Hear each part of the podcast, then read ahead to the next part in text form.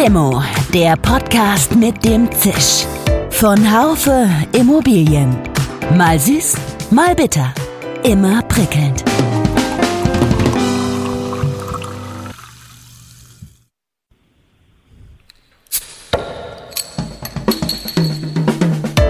Limo, der Podcast mit dem Zisch. Von Haufe Immobilien. Mal süß, mal bitter. Immer prickelnd. Hallo liebe Limo-Fans, in unserem heutigen Podcast geht es um ein Thema, das uns zurzeit sehr bewegt. Nein, es ist nicht Corona, sondern es geht um Ladestationen und Ladeinfrastruktur. Das Gebäude Elektromobilitätsinfrastrukturgesetz GEIG kommt. Es durchläuft gerade das parlamentarische Gesetzgebungsverfahren und soll die Verbreitung von Ladestationen fördern. Das spielt auch eine große Rolle in Wohngebäuden. Auf Property und Facility Manager werden neue Aufgaben zukommen, auch auf die Bestandshalter selbst. Was mich heute aber interessiert, ist eher die technische Seite der Medaille. Dazu habe ich Tina Zirul eingeladen. Sie verantwortet den Bereich politische Beziehungen für das Unternehmen ChargePoint in Deutschland. Sie ist Volkswirtin, kommt von E.ON und arbeitet mit an der nationalen Plattform der Mobilität der Bundesregierung. Mein Name ist Dirk Labusch, ich bin Chefredakteur der Fachzeitschrift Immobilienwirtschaft. Ja, ich grüße Sie sehr, Frau Zierul. Das Unternehmen ChargePoint hat ja das größte Ladenetzwerk für Elektrofahrzeuge aufgebaut in Deutschland oder in Europa? Hallo auch von meiner Seite. Ähm, ChargePoint hat, muss ich sagen, weltweit das größte Ladenetzwerk äh, aufgebaut mit mehr als 100.000 Ladepunkten. Ähm, in Europa sind wir da noch mit einem prozentual kleineren Anteil zugange, aber es sind schon mehr als äh, 3000 Ladepunkte, die wir hier in Europa haben ähm, und Tendenz natürlich steigend. Das Unternehmen gibt es ja, wenn ich richtig informiert bin, nun schon äh, 15 Jahre und die Elektromobilität in Deutschland jedenfalls war bis jetzt ja eher ein Stiefkind. Wie konnten Sie sich so lange über Wasser halten? Ja, man muss sagen, dass wir wirklich in den USA seit ähm, 2006, 2007 ähm, das meiste Wachstum äh, verzeichnet haben. Ähm, über Wasser halten, das liegt vor allen Dingen an den progressiven Regelungen in Kalifornien. Und da ist ja auch der Hauptsitz des Unternehmens. Und sag mal, die Segmente, in denen wir vor allem aktiv sind und Erfolg haben, sind eben ja, die Immobilien, die Arbeitgeber, die Flottenkunden, also das äh, private Laden bei Unternehmen. Und da ging es auch eben frühzeitig los. Wir sind bisher ähm, nicht so sehr im Fokus, was jetzt äh, Laternenladen oder so etwas angeht. Ja, okay. Ist äh, denn Deutschland überhaupt dafür gerüstet, diese Ladeinfrastruktur zur Verfügung zu stellen. Ich äh, wohne selber in einem Wohngebiet mit einer großen Parkgarage, in der wir unser Auto abstellen müssen. Und wir haben neulich mal unseren äh, Garagenverwalter danach gefragt, ob wir tatsächlich die Parkplätze mit Ladestationen ausrüsten könnten. Und er schlug nur die Hände über dem Kopf zusammen. Eine geringe Anzahl sei möglich an Ladestationen, aber äh, Stromleitungen in ausreichender Menge zu verlegen, so dass jeder Parkplatz eine eigene Station erhalte, das sei so eine Mammutaufgabe, dass es sicherlich in zehn Jahren noch nicht gelöst sei, meinte er. Hat er denn recht oder gibt es da doch andere Möglichkeiten? Ja, also das war am Anfang der Debatte ganz plakativ, dass man sagte, mein Gott, wenn jetzt jeder gleichzeitig nach der Arbeit um 17, 18 Uhr einstöpselt in seinem Wohngebiet, dann gibt es ein Blackout in Deutschland und äh, wie wir sehen, ist das bisher nicht eingetreten. Gut, wir haben auch noch nicht viele Fahrzeuge, aber ähm, das Zauberwort äh, ist hier eigentlich das Thema ähm, intelligentes Laden. Manche Leute sagen auch Lastmanagement, dass sie eben äh, von vornherein sich für eine Ladelösung, ein System entscheiden, wo sie ähm, auch zeitversetzt laden können in der Nacht, wenn es günstiger ist oder eben auch äh, keine ja, Lastspitze im Netz herrscht. Und das andere Zauberwort für Mehrfamilienhäuser ist das geteilte Laden oder Ladepunkt Sharing, wenn man möchte, weil sie dann eben auch äh, nur einmal in eine Infrastruktur äh, investieren müssen und das mehreren Leuten ähm, zur Verfügung stellen können. Ja, vielleicht äh, bleiben wir da direkt mal hängen ähm, an dem intelligenten Laden und dem geteilten Laden. Ähm, wie unterscheidet sich intelligentes Laden vom dummen Laden? ja, genau. Also das ähm, das, das dumme Laden ähm, äh, wäre im Grunde, es geht nur ein oder aus oder auch äh, vielleicht ein bisschen intelligenter schon, äh, man programmiert die äh, Ladestation einmal, dass sie eben zu bestimmten Zeiten vielleicht nicht die volle Leistung zieht, sondern eben nur zu den sogenannten Schwachlastzeiten, also sagen wir mal nachts. So, und dann mhm. kann die das, aber sie kann eben auf keine Signale, ähm, sei es des Netzbetreibers oder eines äh, Gebäudemanagementsystems, reagieren. Ja, also man braucht ja für das intelligente Laden auf jeden Fall eine Datenverbindung. Wie ist erstmal egal, ob jetzt Mobilfunk ähm, oder anders. Aber ähm, die Ladesäule muss eben ansteuerbar sein, muss auf Signale reagieren. Ja, gibt es das dann tatsächlich, dieses dumme Laden? Denn so wie Sie es mir erzählt haben, kann ich mir gar nicht vorstellen, dass das überhaupt irgendeine Bedeutung hat. Ja, es gibt es leider immer noch viel zu oft. Es gibt sogar auch noch äh, Förderprojekte aktuell in Deutschland, die, das äh, fördern. Und ähm, was ich daran sehr misslich finde, ist, dass ähm, die Kunden bei solchen Programmen eben falsch beraten werden. Das ist vielleicht kurzfristig hm, erstmal eine Lösung, um zu starten, aber für die ersten zwei, drei Ladepunkte ausreichend. Aber sobald man ähm, skaliert, also wirklich größere Gebäudeteile auch ausstatten möchte, ist man mit der Lösung dann eben schlecht beraten, weil man diese Ladepunkte gar nicht steuern kann oder eben nur sehr schwer über Trennschalter an aus. Und deswegen ja geht eigentlich auch so die Förderlandschaft in Deutschland ähm, dahin, dass man bestimmte Mindestvoraussetzungen setzt, eben wie dieses äh, steuerbare Laden und nicht nur die Förderlandschaft, sondern die äh, Stromnetzbetreiber, die Verteilnetzbetreiber, die sind natürlich auch schon recht wachsam. Ähm, die kennen alle noch die Photovoltaikwelle, äh, wie sie da auch steuern mussten. Und jetzt bei der Elektromobilitätswelle geben sie eben auch vor, dass ähm, ab 12 kVA, ähm, also einem Ladepunkt, der 22 Kilowatt laden kann, dass diese, ähm, dieser Ladepunkt nicht nur gemeldet werden muss, einem Netzbetreiber, sondern eben auch steuerbar sein muss. Sie hatten eben das andere Stichwort genannt, geteiltes Laden. Vielleicht können Sie dazu noch mal was sagen? Ja, also Beispiel Mehrfamilienhaus. Wir haben in Berlin zum Beispiel einige Kunden, die einfach mal ja, einigen Mietern mit eben nicht fest zugeordneten Parkplätzen das Laden ermöglichen möchten. Und dann kann man eben ähm, an einer Ladesäule äh, mehrere Mieter laden lassen, ohne dass man aufhören muss, äh, da nachzuverfolgen, wer das genau war oder auch ähm, man kann auch abrechnen dabei. Also ähm, man kann dann eben an dem Display sich als Mieter ähm, authentifizieren. Die Ladesäule wird also freischalten. Das kann sein mit einer ja, Plastikkarte, wie man sie von Hotels oder Fitnessstudios kennt, oder sogenannten RFID-Karte oder auch eben mit einer App. Und dann ist jeder Ladevorgang in diesem Mietobjekt zuordnenbar, eins zu eins, einem, ähm, einem Nutzer und auch abrechnenbar. Sie können auch verschiedene äh, Tarife beispielsweise setzen für Gäste versus Mieter.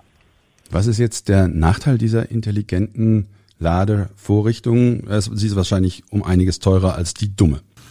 Ja, also wenn man, sagen wir mal, ähm, über mehrere Jahre das betrachtet und eben auch guckt, wer das alles dann nutzen kann, dann ist sie ähm, pro Nutzer nicht teurer, aber ja, Sie haben natürlich recht, wenn man den reinen Kaufpreis nur ähm, betrachtet und da sind auch ähm, dann in gewissem Maße laufende Kosten pro Monat mit verbunden, dann ist das erstmal teurer. Ja. Also man muss eigentlich eine Gesamtbetrachtung machen, inklusive der Nutzer. Ja, das muss man ja wahrscheinlich sowieso immer. Äh, aber hier gibt es doch auch Fördermöglichkeiten, Frau Zierul. Da haben Sie mir ja sogar im Vorfeld ein Papier mitgeschickt, dann habe ich das angeschaut und ich muss gestehen, das hat mich geradezu schwindelig gemacht, weil es so wahnsinnig viele Förder, Förderungen allein jetzt hier in Deutschland gibt, dass man da den Überblick verliert. Ja, das stimmt. Man kann das einen Förderdschungel nennen. Ähm aber was im Grunde hier zu loben ist, ist der Fördermechanismus, den viele Bundesländer gewählt haben, die nämlich ähm, nicht nur öffentlich zugängliche Ladeinfrastruktur fördern, wo ja nur 15 bis 20 Prozent der Ladevorgänge stattfinden, sondern ähm, das Laden am Arbeitsplatz, in Mehrfamilienhäusern, das Laden zu Hause eben auch fördern. Ähm, das ist etwas, wo es noch keine bundesweite Förderung für gibt. Und äh, deshalb beraten wir äh, die Kunden auch ähm, erstmal zu gucken, was es auf äh, Bundeslandebene gibt und äh, dann erst zu gucken, ja, was der Bund so macht. Wie sieht es denn überhaupt mit den gesetzlichen Rahmenbedingungen aus äh, hier für die für den Aufbau der Ladeinfrastruktur?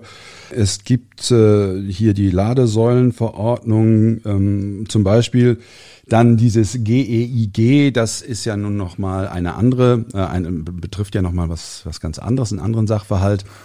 Äh, gibt es auch Landesgesetze? Wird sich bei den bei den Gesetzen, bei den Rahmengesetzen hier auch noch was ändern? Reichen die aus? Gute Frage. Also auf Bundesebene ist erstmal so das Gesetz, was äh, das Laden weitgehend regelt im öffentlich zugänglichen Bereich, die äh, Ladesäulenverordnung. Ähm, da haben wir schon noch ein paar Wünsche, dass die äh, geändert wird. Beispielsweise, dass eben mehr Möglichkeiten geschaffen werden für Auswahl der Kunden, also dass auch im öffentlich zugänglichen Raum ein, ähm, eine Ladesäule erlaubt wird mit angeschlagenem Kabel, ähm, das einfach ja, viel mehr Komfort bietet. Und was die rechtlichen Hürden angeht, ähm, wir sprachen das äh, sogenannte GEIG an, ähm, einen wunderbaren Namen hat, Gebäude Elektromobilitätsinfrastrukturgesetz das gepaart mit der Novelle des ähm, Wohneigentumsgesetzes äh, sind eigentlich die beiden Stellschrauben, die wir brauchen, damit es im privaten Bereich vorangeht. Das GEIG betrifft primär Neubauten, ab 2024 auch Bestandsbauten ähm, und macht eben Vorgaben, komme ich gleich noch zu. Ähm, und dass äh, die Reform des Wohneigentumsrechts und auch ähm, des Mietrechts äh, schafft, dieses Recht auf einen Ladepunkt, das es in vielen anderen europäischen Mitgliedstaaten äh, schon gibt und das in Deutschland noch fehlt. Aber reicht das GEIG, wie Sie es genannt haben, reicht es aus, um tatsächlich die Elektromobilität in größerem Maße zu gewährleisten? Ich habe mir die Kritik am GEIG angeschaut. Es wird ja immer, da wird dann gesagt, dass es nur so eine eins zu eins Umsetzung sei der äh, europäischen Richtlinien. Man sei nicht darüber hinausgegangen. Sind Sie mit dem GEIG zufrieden? Ja, ist richtig. Das ist eine Steilvorlage. Nein, wir sind damit äh, nicht zufrieden. Ähm, man kann sich hier mehr trauen, erst recht jetzt im Lichte des ähm, Konjunkturprogrammes. Ähm, wenn man das so eins zu eins umsetzt, ähm, dann erreicht man leider nur ungefähr 20 Prozent der Neubauten. Und wir wissen alle, Deutschland ist ein Museum, es gibt sowieso nicht so viele Neubauten. Und davon dann nur 20 Prozent ist meines Erachtens zu kurz gesprungen. Ähm, das kann man ändern, indem man äh, die Schwelle absenkt. Also dass eben dann alle Neubauten mit ähm, mehr als zwei Parkplätzen, so unser Vorschlag, ähm, mit äh, Leerrohren also der Infrastruktur für die Errichtung später eben von Ladepunkten ausgestattet werden. Und man hört dann auch häufig eben einen, einen Aufschrei, das sei ja alles dann viel zu teuer als, äh, als Auflage für ähm, Immobilien.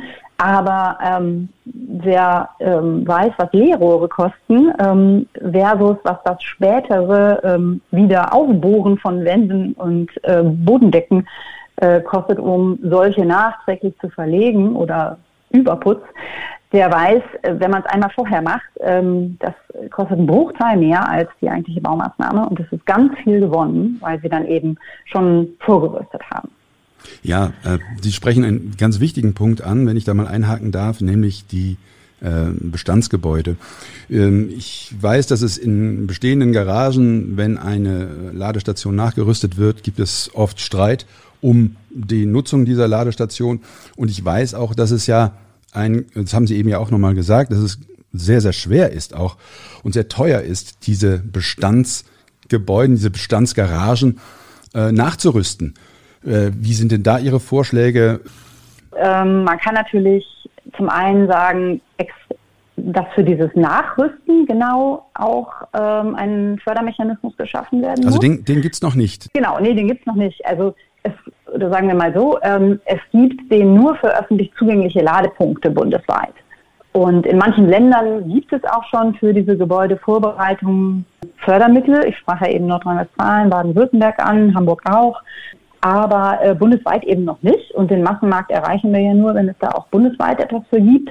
Und zwar ist uns, obwohl wir selber Hersteller sind, ähm, wichtiger, dass eben diese Gebäudeertüchtigung kofinanziert wird ähm, durch den Fördergeber, ähm, als die eigentliche äh, Ladesäule oder die Wallbox an der Wand. weil die macht in dem ganzen äh, ja, Kostenvoranschlag äh, den geringsten Teil aus.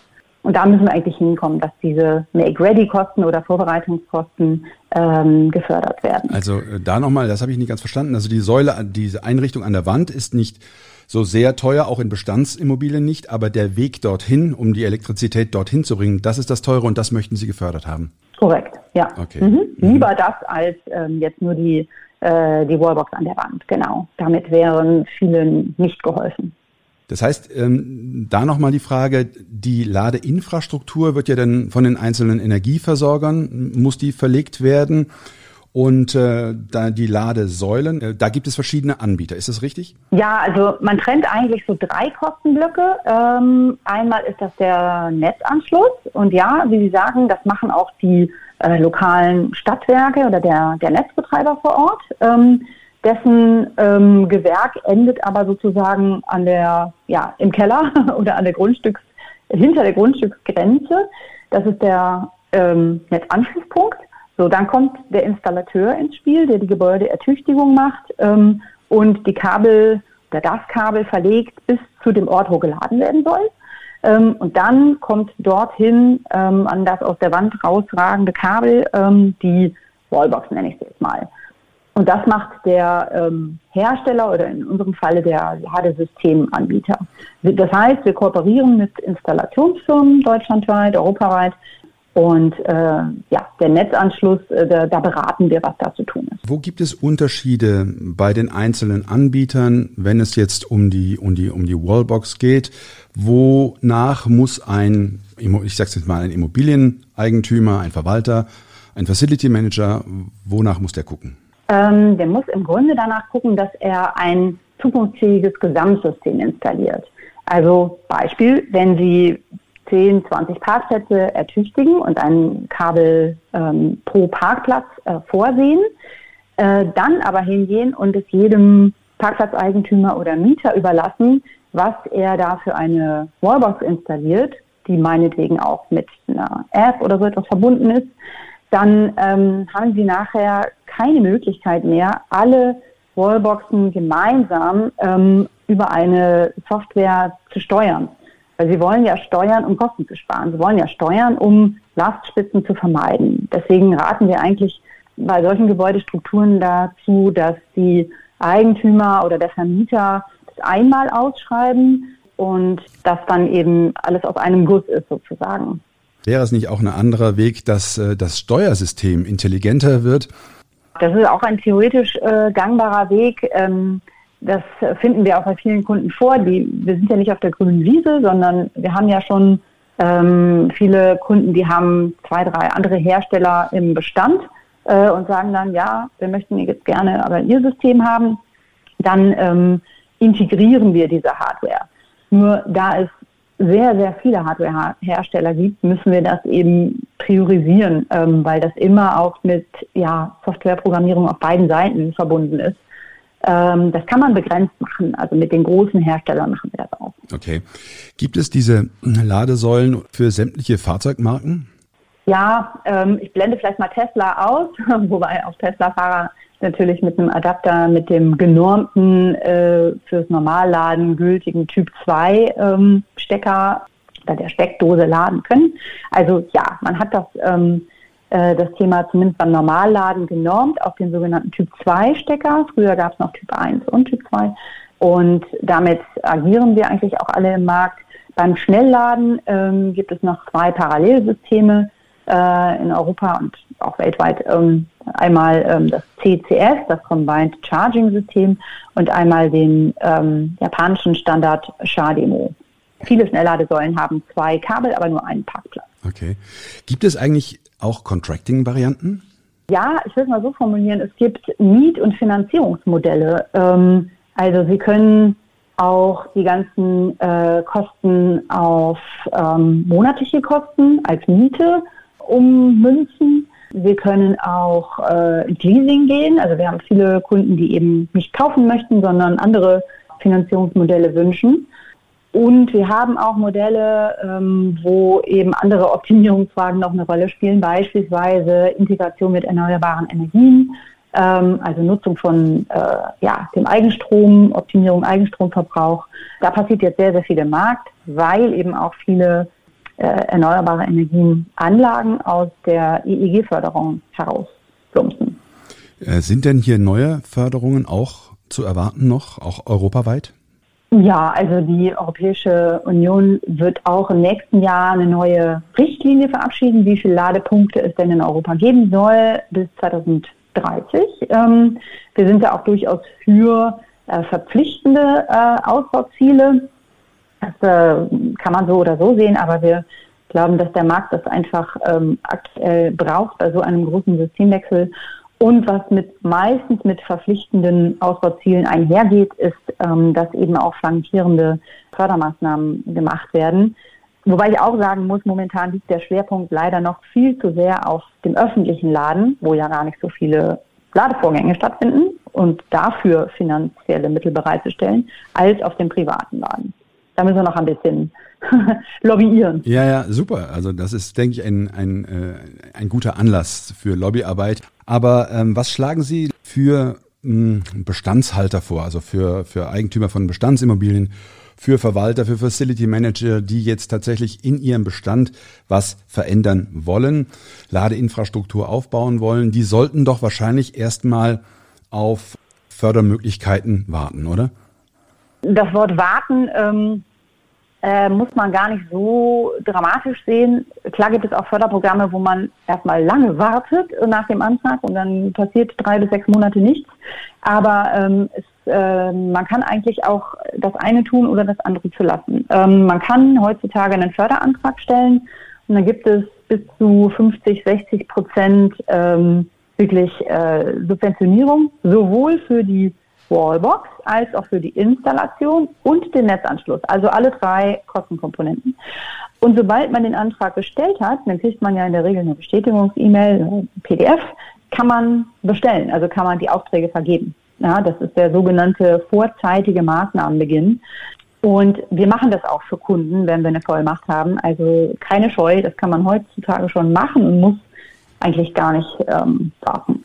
Ja, Frau Zirul, dann kann ich jetzt nur sagen, ganz herzlichen Dank. Äh, Sie haben ein Plädoyer gehalten für das intelligente Laden. Das dumme Laden wird es, denke ich, auf absehbare Zeit schon aufgrund unseres Interviews dann bald nicht mehr geben.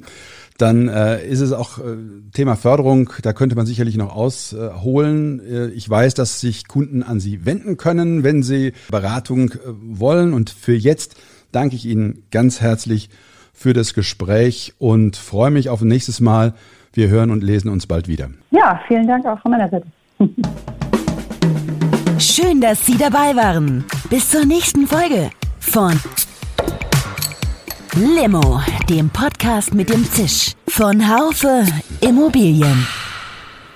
Um keine Folge zu verpassen, abonnieren Sie doch einfach den Podcast in Ihrer Podcast-App. Schön, dass Sie dabei waren. Bis zur nächsten Folge von Limo, dem Podcast mit dem Zisch von Haufe Immobilien. Um keine Folge zu verpassen, abonnieren Sie doch einfach den Podcast in Ihrer Podcast-App.